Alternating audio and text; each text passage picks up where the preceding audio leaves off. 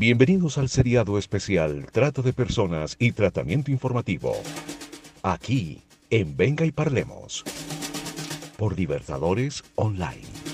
No soy un número ni parte de una cifra, aunque se paga por igual la misma tarifa. Todos caminamos con la misma camisa, sin prisa para mirar dónde se pisa.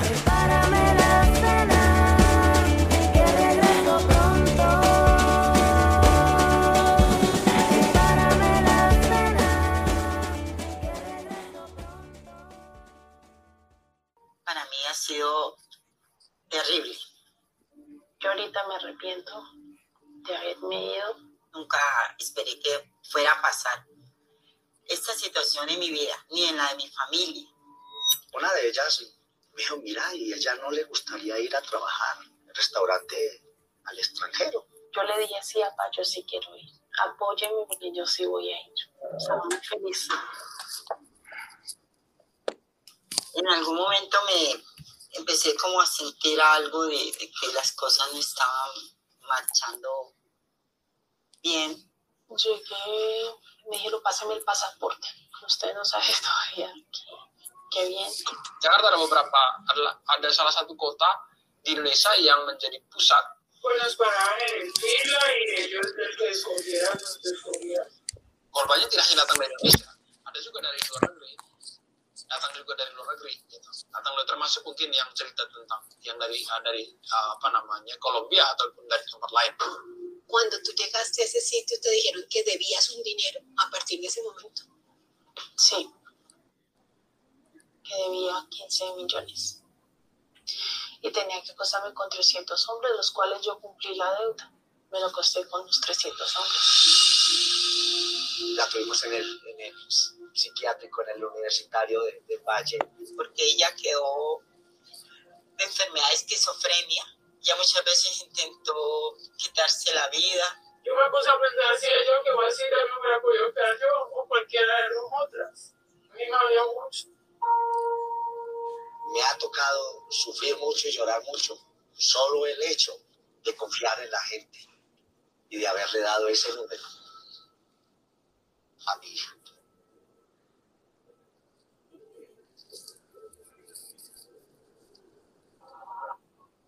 Hijos de la Trata, este 8 de marzo a las 3 y 30 de la tarde, con repetición a las 8 y 40 de la noche, en Telepacífico. Andrea, bienvenida. Es un gusto tenerte con nosotros. Eh, acabamos de escuchar un fragmento corto, dos minutos, del documental que, que produjiste y que fue publicado a través de Telepacífico, dado a conocer. ¿Por qué no nos cuentes un poco, Andrea, acerca de ti y acerca de este documental? ¿Qué tanto tiempo te llevó a hacerlo? ¿Cómo pudiste lograrlo? Porque es bien complejo y difícil nada más escuchar dos minutos acerca de él. Adelante, Andrea. Bueno, muchas gracias por la invitación. Eh, Los Hijos de la Trata es un documental que nace por mi labor activista hace más de 11 años dirigiendo la Fundación Marcela Loaiza. Mm, sin embargo, pues hace más de 20 años soy productora de cine y televisión. estaba esperando como el momento y además una historia que nos permitiera ver las viradas de la trata desde el sentir de una familia, desde lo que eh, poco se explora con respecto a todas esas expectativas, a esos riesgos y a esas consecuencias que traen consigo el delito de trata de personas. De manera que creo que eso fue lo que llevó al documental a ganarse un premio latinoamericano de televisión en la categoría periodismo regional, que son los premios TAL, porque estábamos eh, intentando explorar, em, pues primero que todo lo que converge a la trata, que son los verbos rectores, pero a partir de una historia, una narración como mucho más contada, en tipo crónica también y segundo, pues contando con la confianza de, de la familia, porque me parecía que ese, esa parte está siendo siempre como inexplorada, ¿no? Que es esas víctimas indirectas y esos otros actores que van más allá de la víctima, que si bien es, por supuesto, eh, de las más lesionadas como consecuencia del delito, pues hay seres que también alrededor de esa víctima incluyendo sus hijos, en este caso, eh, pues eh, mi, mi lady no tenía hijos, pero que también hacen parte de esa ruptura y digamos eh, y de esa fractura de la familia como consecuencia del delito. Pues muchas gracias, Andrea. Vamos entonces un poco por partes a, a, contrapreguntarte. Primero nos cuentas que tienes unos 20 años como documentalistas. ¿Por qué la importancia de utilizar el formato de documental para contar una historia tan fuerte como esta que nos cuentas y no otro formato? Porque digamos que el documental nos permite conocer de viva voz eh, las experiencias de vida, ¿no? Esa es la riqueza del documental, es eh, no recurrir a la ficción directamente, sino también eh, invitarnos a hacer analogías, ¿no? De lo que, de lo que el ser humano en medio de la trata, digamos que quería trascender al morbo periodístico que a veces nos trae la trata, ¿no? Uh -huh. que, que es justo el hecho puntual de, de la explotación por, pues per se, por lo que es como tal, pero no de, de los momentos que vive la explotación y las, eh, digamos, esos impactos y eso no se logra sino directamente con los testimonios. Y por supuesto los testimonios son muy difíciles de conseguir. Una de las molestias que sentía como activista era que como periodistas, los periodistas me buscaban para buscar las víctimas como un testimonio y ya. Y, uh -huh. y ahí fui entendiendo que había que conocer más sobre sobre quiénes eran esas víctimas, de dónde provenían, por qué les sucedía lo que les sucedía y no buscarlas simplemente porque llegó el Día Mundial contra la Trata. Uh -huh. Entonces, eh, pues la propuesta era trasladar esto a un género mucho más cercano a, a la audiencia, ¿no? De, sin, sin recurrir a la ficción, sino más bien a analogías. Y por eso elegí el documental, por la posibilidad que tenía de acercarme a esta familia porque me parecía un caso de los más difíciles y tenía pues la confianza con ellos y una construcción de, de, una, de un vínculo que me permitiera a mí ir a ese, esas entrañas de la historia que como simple periodista o testigo de ese testimonio pues no iba a lograr si no tenía una relación un poquito más cercana al delito y a las personas que lo protagonizan. Claro que sí, claro que sí, Andrea. Y en ese, en ese mismo sentido, entonces, eh, eh, desde la academia nosotros estamos pues, preocupados y también trabajando y participando en la prevención de la trata de personas. ¿Podría entonces un documental ser mucho más preventivo, por ejemplo, que una campaña? Definitivamente sí. Yo creo que eso no hay que ponerle mucho decoro. Es decir, las campañas no son muy cercanas a la realidad, es decir, la publicidad debe conectarse con la realidad para poder ser más efectiva. Eh, el documental, cuando recurre al testimonial, pero no solo eh, como testimonial, sino como una historia que contar de un ser que puede ser cualquiera de nosotros, hace que la gente pueda encontrar en esa otra persona ciertas cosas que puede ella tener o que puede ella eh, estar en riesgo, con las cuales ella también pudiera ser, estar en riesgo. Yo me pongo casi que de igual a igual con ese otro ser humano más allá del tema eh, de la condición económica o cultural. Entonces empiezo a identificar las vulnerabilidades del otro cuando el otro me las está contando y en esa medida logro estar, reconocer el delito que, como una vulneración de los derechos humanos. Las campañas de publicidad... Eh, deben trascender ya de, del, del, tema de explotación sexual, empezando por ahí, o de, es decir, hay que explorar otros caminos que, que cobijan la explotación como tal para que sean las sobrevivientes de trata y quienes están, y los sobrevivientes de trata y quienes trabajamos en esto como las ONGs, participando en la construcción de esos relatos, porque entre más cercano sea la realidad, yo le hago más caso a esa realidad. Eh, entonces diría que hay que eh, estrechar esa brecha donde solo se busca una agencia o donde solo se busca la ONG para, para, por decir algo, para compartir su experiencia cuando realmente lo que se ha hecho es una construcción de conocimiento que requieren para hacer unas campañas realmente más efectivas. Uh -huh. eh, yo pienso que esa es como la razón por la cual eh, tenemos que esforzarnos un poco más en, en, ser no solamente ellos como fuente de información y referente, sino como fuente y participación, fuente participativa de la construcción de las campañas y de los propósitos que desde la comunicación se quieran para hacer la, sensibilización y prevención.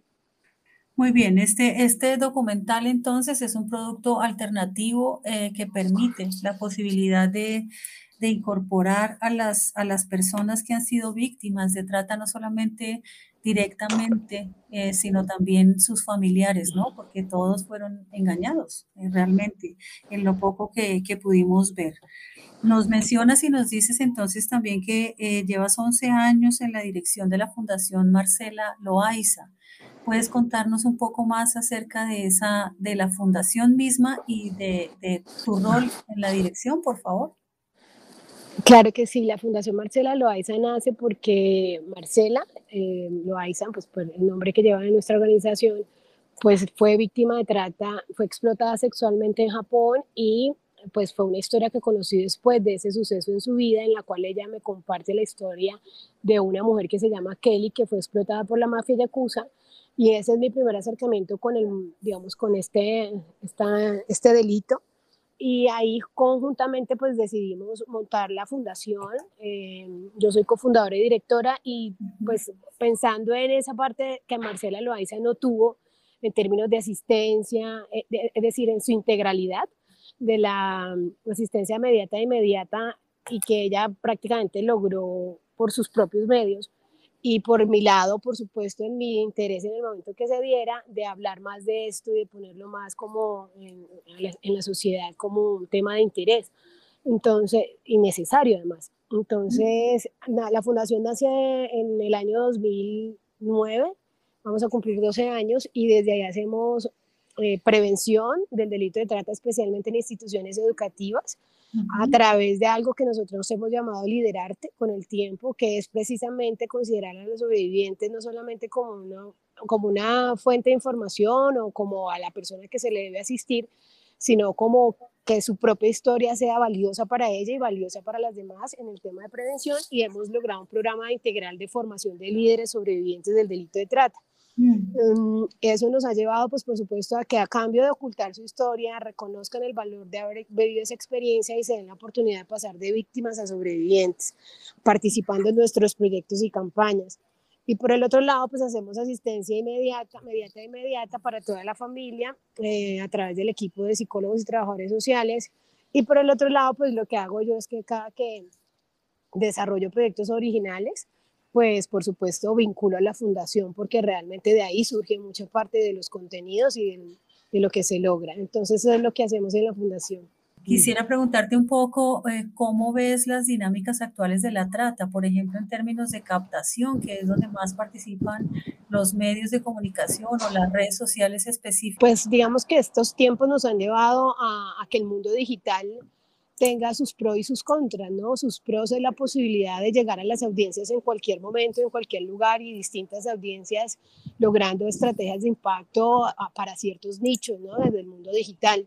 Las redes sociales han hecho que, que, sea mucho más amplio la posibilidad de comunicarnos con las familias, con los niños que, y de llevar unos mensajes cortos pero contundentes para por lo menos empezar a informar, porque es que hay unas referencias pero lejanas, pero creo que a nivel intergeneracional el tema de las redes digitales pues ocupa un lugar importante en, en atender porque ya los mensajes se escuchan con mayor inmediatez y está proliferado, pero uno puede darle, una, darle un buen uso cuando se trata de, de prevención de delitos. Y lo otro, eh, pues el contra, la, la, parte que no es tan favorable, pues básicamente es que por ahí también llegan las redes de victimarios de una manera mucho más fácil y, y, y, de, y definitivamente mm, pues han provocado que más niños y jóvenes caigan, que más mujeres caigan en matrimonio servil, eh, el tema de explotación sexual a por el turismo también, eh, en fin, ahí eso es un caldo de cultivo para captar eh, y, y, por supuesto lo, lo, que debemos hacer es justamente un poco de pedagogía al respecto, ¿no? Sobre cómo sí o no responder a ciertos comportamientos de personas que te buscan. Nosotros hemos hecho campañas que no son fáciles de hacer por lo que significa subsidiarlas, pero nos damos cuenta que los jóvenes están muy expuestos y la vulnerabilidad de las mujeres también Entonces, em, las dinámicas de la trata se van transformando en la medida que el universo cambia, que nuestro mundo cambia y ahorita ha cambiado. Estamos más tiempo en casa, estamos más tiempo solos, socializamos menos y las redes digitales se vuelven en esa apertura que en la búsqueda de amor, amistad, trabajo, demás, pues puede ser peligroso. Conviene de pronto mencionar algún, un par de estrategias que están, digamos, ahora vigentes en las redes sociales para captar jóvenes y mujeres. Pues la verdad es que no tengo casos precisos en este momento, pues que recuerde aquí en este instante no, pero digamos que una de las rutas más frecuentes para el matrimonio servil es, pues desde México. Se está captando mucha mujer en Colombia a través del Facebook y e Instagram, se busca mujeres que en apariencia estén solas, preferiblemente con hijos, en condiciones de vulnerabilidad y empiezan a, a seducirlas eh, eh, con ese amor ideal.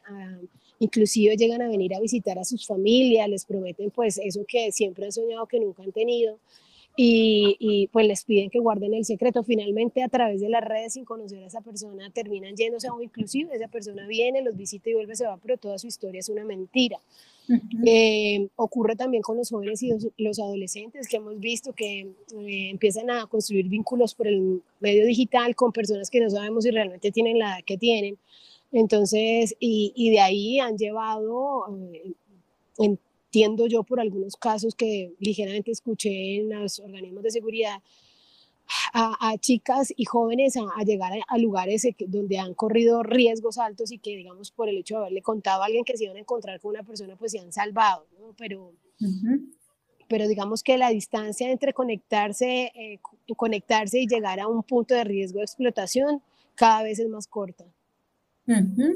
Pues mira, nosotros, muchas gracias por, por esa información, Andrea. Nos muestras cosas que permanecen y pues que han cambiado, ¿no? También. Eh, nosotros como comunicadores sociales también estamos preocupados un poco por el uso del lenguaje, no solamente por el uso de los medios para, para captar, sino también de los mensajes mismos, cómo están constituidos y cómo podríamos nosotros, em, digamos, acopiar un vocabulario de palabras que, que no se deben decir, ¿cierto? O sea, que no causen daño o revictimicen a las personas. ¿Podrías de pronto mencionarnos algunas de ellas? Mm, pues es que no, no, sabría hacia dónde va tu pregunta, es decir, con relación a la forma en que eh, hacemos referencia a las víctimas o con relación al lenguaje que estamos usando a través de las redes, porque me lleva a pensar en ambas cosas. Una es pues, que tenemos una comunicación muy sexual desde muy jóvenes, eh, canciones muy sexuales, hemos naturalizado inclusive la explotación y, y, las relaciones sexuales, sin, digamos, sin, inclusive sin cuidarnos y, y digamos que se ha vuelto una cotidianidad hablar de esto cuando como si fuera cualquier cosa. Y por el otro lado, con respecto al tema de trata, pues eh, hay que dejar de llamarla, o sea, hay que, hay que dejar de, de señalar y de hacer juicios sobre las víctimas. Eh, digamos que tenemos que dar la oportunidad de saber que son experiencias de vida que pues infructuosas y, fallidas eh, a partir de una ilusión económica o de la que sea. Entonces, primero empezar a, a, respetar la historia de vida del otro y entender que cuando se logran espacios como entrevistas y testimoniales, no estamos con solo una fuente, sino con una persona que vivió una experiencia de vida dolorosa, que va a remover una experiencia, pero que además tú no, tú no estás dispuesto a contarle tu vida a cualquier persona. Y entonces ponerla enfrente requiere de, mucho cuidado, además de ser periodista hay que ser persona y, respetar ciertos espacios de su historia que no necesariamente hay que incorporarlos en nuestros contenidos porque pueden o no decirlo si no va a sumar ni va a restar. Entonces creo que cuando estamos hablando de delitos que vulneran los derechos, tenemos que ser más humanos que periodistas y en esa medida el ejercicio para el que estamos haciendo nuestro trabajo resulta mucho más provechoso y mucho más nutrido para, para quien nos lea o nos vea, en fin. Bueno, gracias. En estos momentos estoy en la producción de un documental también antitrata, pero en escenarios deportivos y mm, trabajando en una película animada y bueno, y, y varios proyectos en desarrollo que tenemos para una serie documental para streaming. Entonces, digamos que cada uno de ellos lo que corresponde a documentales, pues tiene, por supuesto, una, un contenido que siempre invita como a la prevención o la sensibilización de, de las condiciones humanas y un poco a la reflexión a partir de compartir investigaciones. son a nivel latinoamericano también y bueno, eh, ahí hago de producción ejecutiva, dirección y, y parte del guion. Bueno, ¿y para cuándo están listos? Nos gustaría, por supuesto, consultarlos cuando, cuando ya estén, eh, pues, para consulta pública. Claro. Bueno, el documental mm, está, debe estar en diciembre y es posible que se emita o no este año, aún no lo sabemos, pero estaría terminando en diciembre. La película, que sí es una película animada, eh, que en la, cual pues esa es otra parte de mí como productora, es, sí sale en noviembre eh, y es pues un proyecto muy bello en el que estoy participando. Y, el, y la serie está también en desarrollo y estaría el otro año. Digamos que aún, digamos, eh, todavía como que no puedo hacer público eh, cuándo se emiten por, por temas de confidencialidad, pero, pero seguramente en su momento será importante que lo vean y esperaría que también disfruten de, del contenido y la producción y, y, todos esos formatos diversos en los cuales y géneros en los cuales podemos todos, eh, digamos, trabajar desde nuestro interés. Pues muchas gracias por tenernos en cuenta. Estaremos a la expectativa para ver tus tus producciones que son de altísimo eh, contenido de calidad también y de altísima calidad también de producción audiovisual. Y en ese mismo sentido, Andrea, y en tu experiencia en el campo que nos compete en este momento, ¿qué recomiendas respecto al uso de las imágenes cuando se aborda el tema de la trata de personas? Esto pues para no causar daño o no revictimizar a las personas que allí se registran.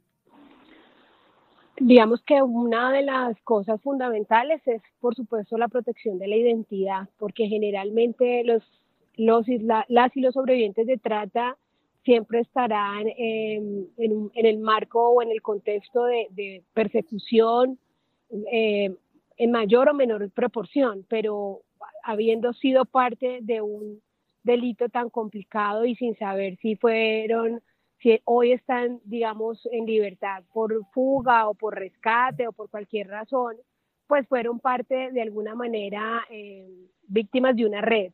Y en ese sentido, en la protección de la identidad, de, la identidad no solamente el rostro, son particularidades del lugar donde se graba, de su nombre, de su ciudad de origen.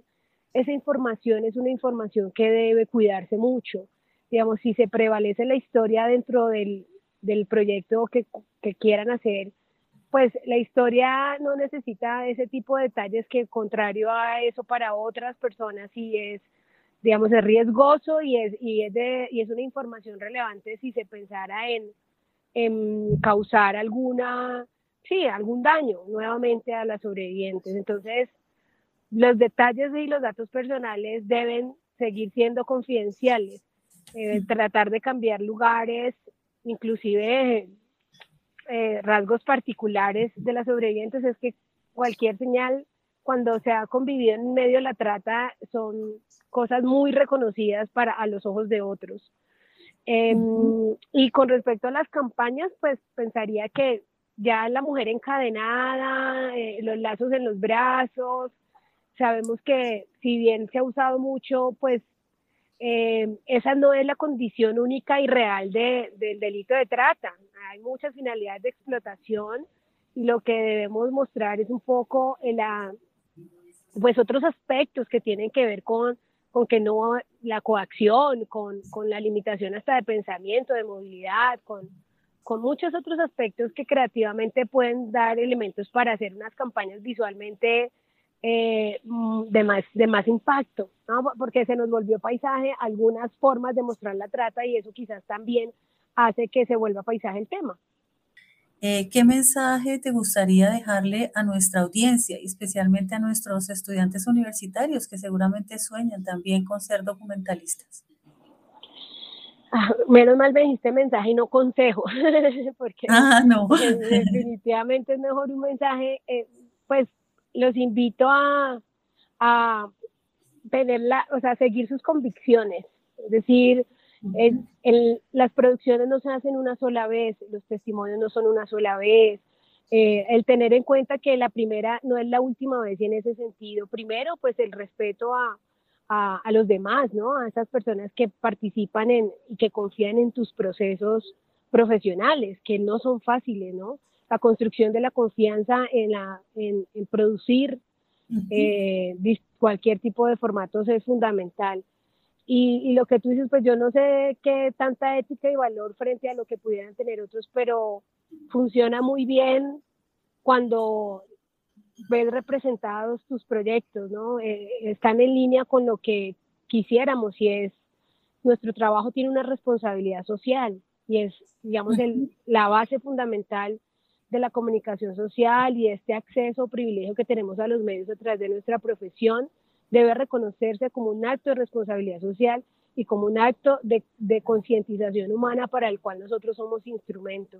Y en esa medida tú puedes hacer lo que quieras. Si basado en esas, digamos, para mí son importantes, puede que para otros no, pero a mí me han funcionado. Seguramente van a ir construyendo una carrera bonita. Yo no sé qué tan exitosa ni cómo llaman el éxito, pero, pero seguramente una carrera larga y, y, que vaya acorde con lo que quieres hacer. No, lo seguro, seguro es que nada, eh, todo lo que haces con pasión y con convicción y queriéndolo hacer, tarde o temprano va a funcionar. Aquello en lo que participas que no coincida con ese sentir, seguramente no, no te va a dar los resultados que esperan.